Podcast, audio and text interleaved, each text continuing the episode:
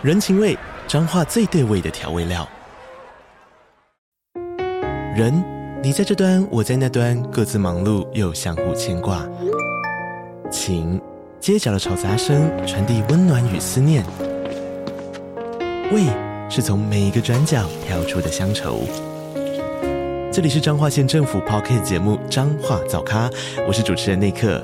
从彰化大小事各具特色到旅游攻略，透过轻松有趣的访谈，带着大家走进最在地的早咖。准备好了吗？彰化的故事，我们说给你听。以上为彰化县政府广告。沉浸浩瀚书海，阅读知识篇章，欢迎收听。天下文化 Podcast，欢迎收听天下文化 Podcast。在本集节目中，价值投资者雷浩斯将与你分享蒙格之道，一起发掘查理·蒙格这位投资智者是如何看待投资、打败大盘、寻找属于你的投资之道。接下来，请听雷浩斯的精彩分享。很高兴，我今天也可以来这边分享一些我自己对查理·蒙格的想法。很多人会到波克夏年会去参加波克夏股东会，在股东会上，你会看到巴菲特坐在现场回答大部分的问题，然后你会看到查理蒙格坐在旁边不动如山。通常他开口的时候，大家都知道专心听。这些参加波克夏股东会的人，他还会去参加每日期刊的股东会，所以每日期刊是另外一个查理蒙格粉丝俱乐部。当蒙格站在每日期刊股东会的现场的时候，每年都会有人热情的鼓掌，尤其是这几年九十几岁快到百岁的老人嘛。接着，蒙格非常喜欢做一件事情，他很喜欢丢问题给你，但是不给你答案。所以你会在这边看到一大堆，你看了会觉得有一点困惑的。例如，他会跟你们讲：“你不要把我这边当成像扑克下一样。如果你把一个九十几岁的老头子当成一个扑克下，像巴菲特一样，你们就大错特错了。”这句话反映了蒙格最重要的一个基本的价值观，就是降低期望值。为什么？降低期望值就是你的幸福之道。所以在现场，我的期望值非常简单。因为当天下告诉我前面排了凤馨姐跟艾瑞克的时候，我就知道我一定会讲得比较差，所以我就把期望值降到我能顺利演讲完毕就好了。那当然啦，我也要讲一些个人的强项哦。那个我没有什么其他的强项，我大概就是蒙格的书读得比较熟练，所以他的谜语我大概都有办法解读一下。所以要分享一些他在书里提出来的问题，然后我们顺便解答一下这个谜语。首先，如果你手上有书，你可以看第两百三十一页。好，没有书没关系，我念给大家。为什么一大堆人聪明人买股票都失败了？蒙格要告诉大家，很多人一进到投资的领域。他们很想赚比别人更多的钱，每个人都想赚比比别人更多。于是，一个很大的投顾公司就想：我们找一大堆超级聪明人，有华顿商学院、哈佛大学高材生，这些人每个人脑袋都非常好，懂商业、懂趋势，拼命工作。所以我们只要问这些高材生，每个人丢出一个最棒的 idea，然后我们把它集合起来变成一个投资组合，你一定可以打败大盘。在逻辑上，好像是对的。毕竟，所有聪明人集合在一起，有时候这些人聪明人讲的话你听都听不懂，他们脑袋反应的速度超级快。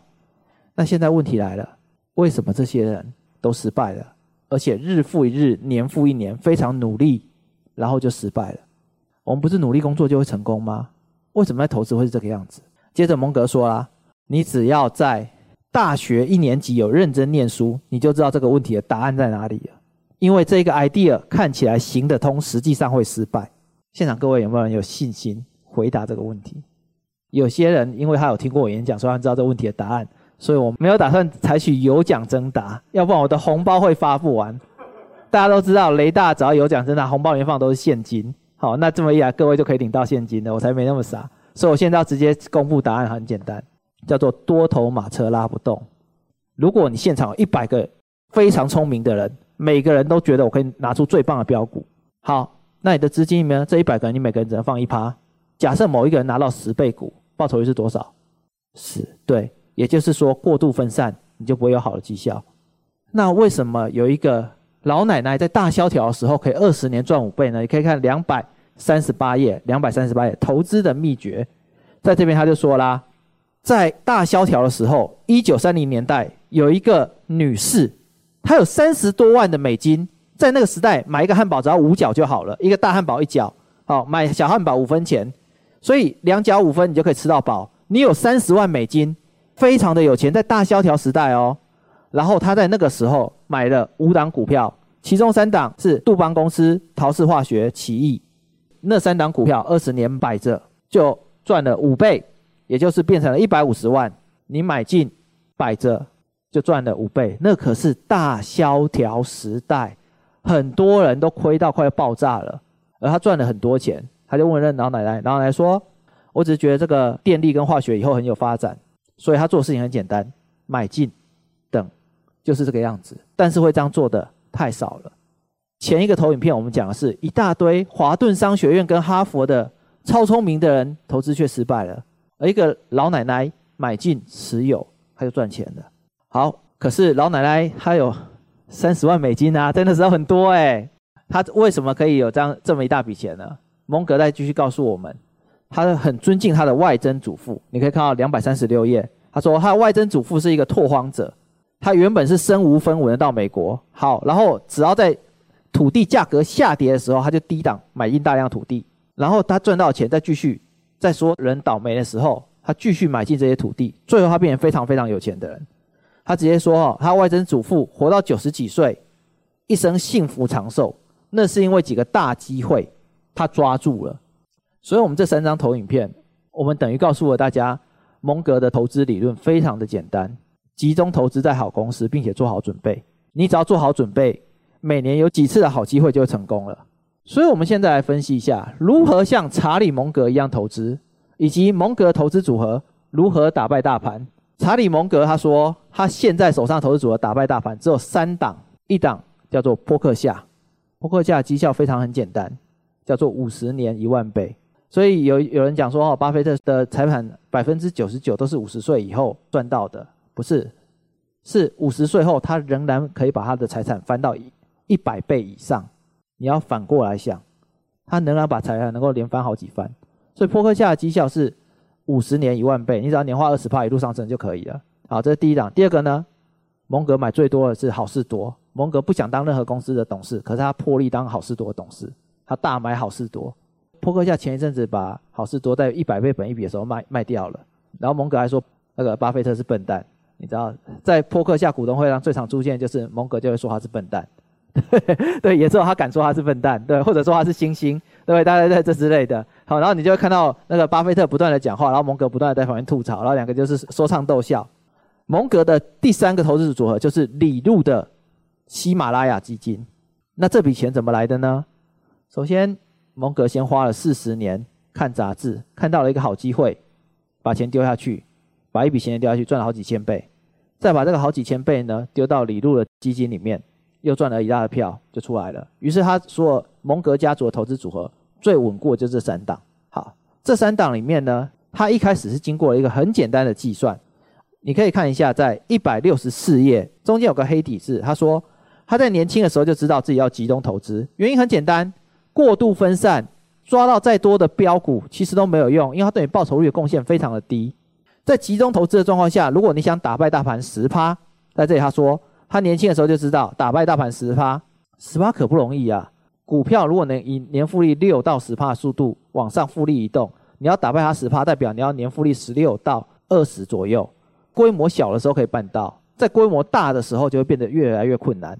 于是他稍微计算一下，发现他只要投资的时间拉到三四十年，投资组合持有三档股票，平均持有三到四年。他达成率就高达九十九趴，这边就是他计算出来的一个方式。现在我要稍微分享一下我个人的投资。大概在去年十月左右的时候，大盘杀得非常非常的惨，对不对？那时候大家都觉得快要世界末日了。我当时呢，投资组合净值也是下跌，但我领到所有的现金股息都丢下去加码。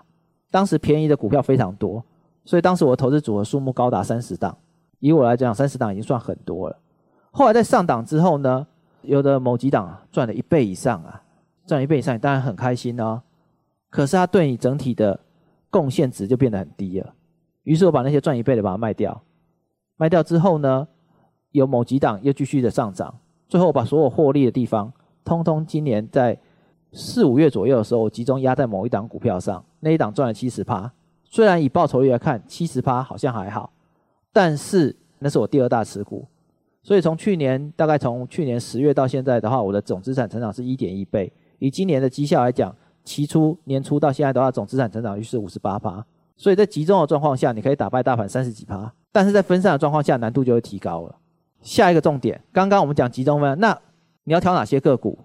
蒙格经常讲，钓鱼第一条到鱼多的地方钓，钓鱼第二条不要忘记第一条。如果你在一个很多人都抢着去买的地方，你是找不到鱼的，因为已经都被大家猎走了。所以你只要在你的能力圈内，同时呢是一个人少的地方，你的获胜率就很高。那什么是人多的地方呢？人多的地方。通常就是热门股，通常是那些法人必须要买的，尤其在上涨的时候。现在我们最流行的是什么？ETF，ETF 有一大堆。好，那 ETF 出来的时候呢，法人一定会被迫直接投入资金买入。因此，在那样的一个状况下，你要去抢那些标的，你只会被越拉越高。你的成本越高，你的报酬也就越差。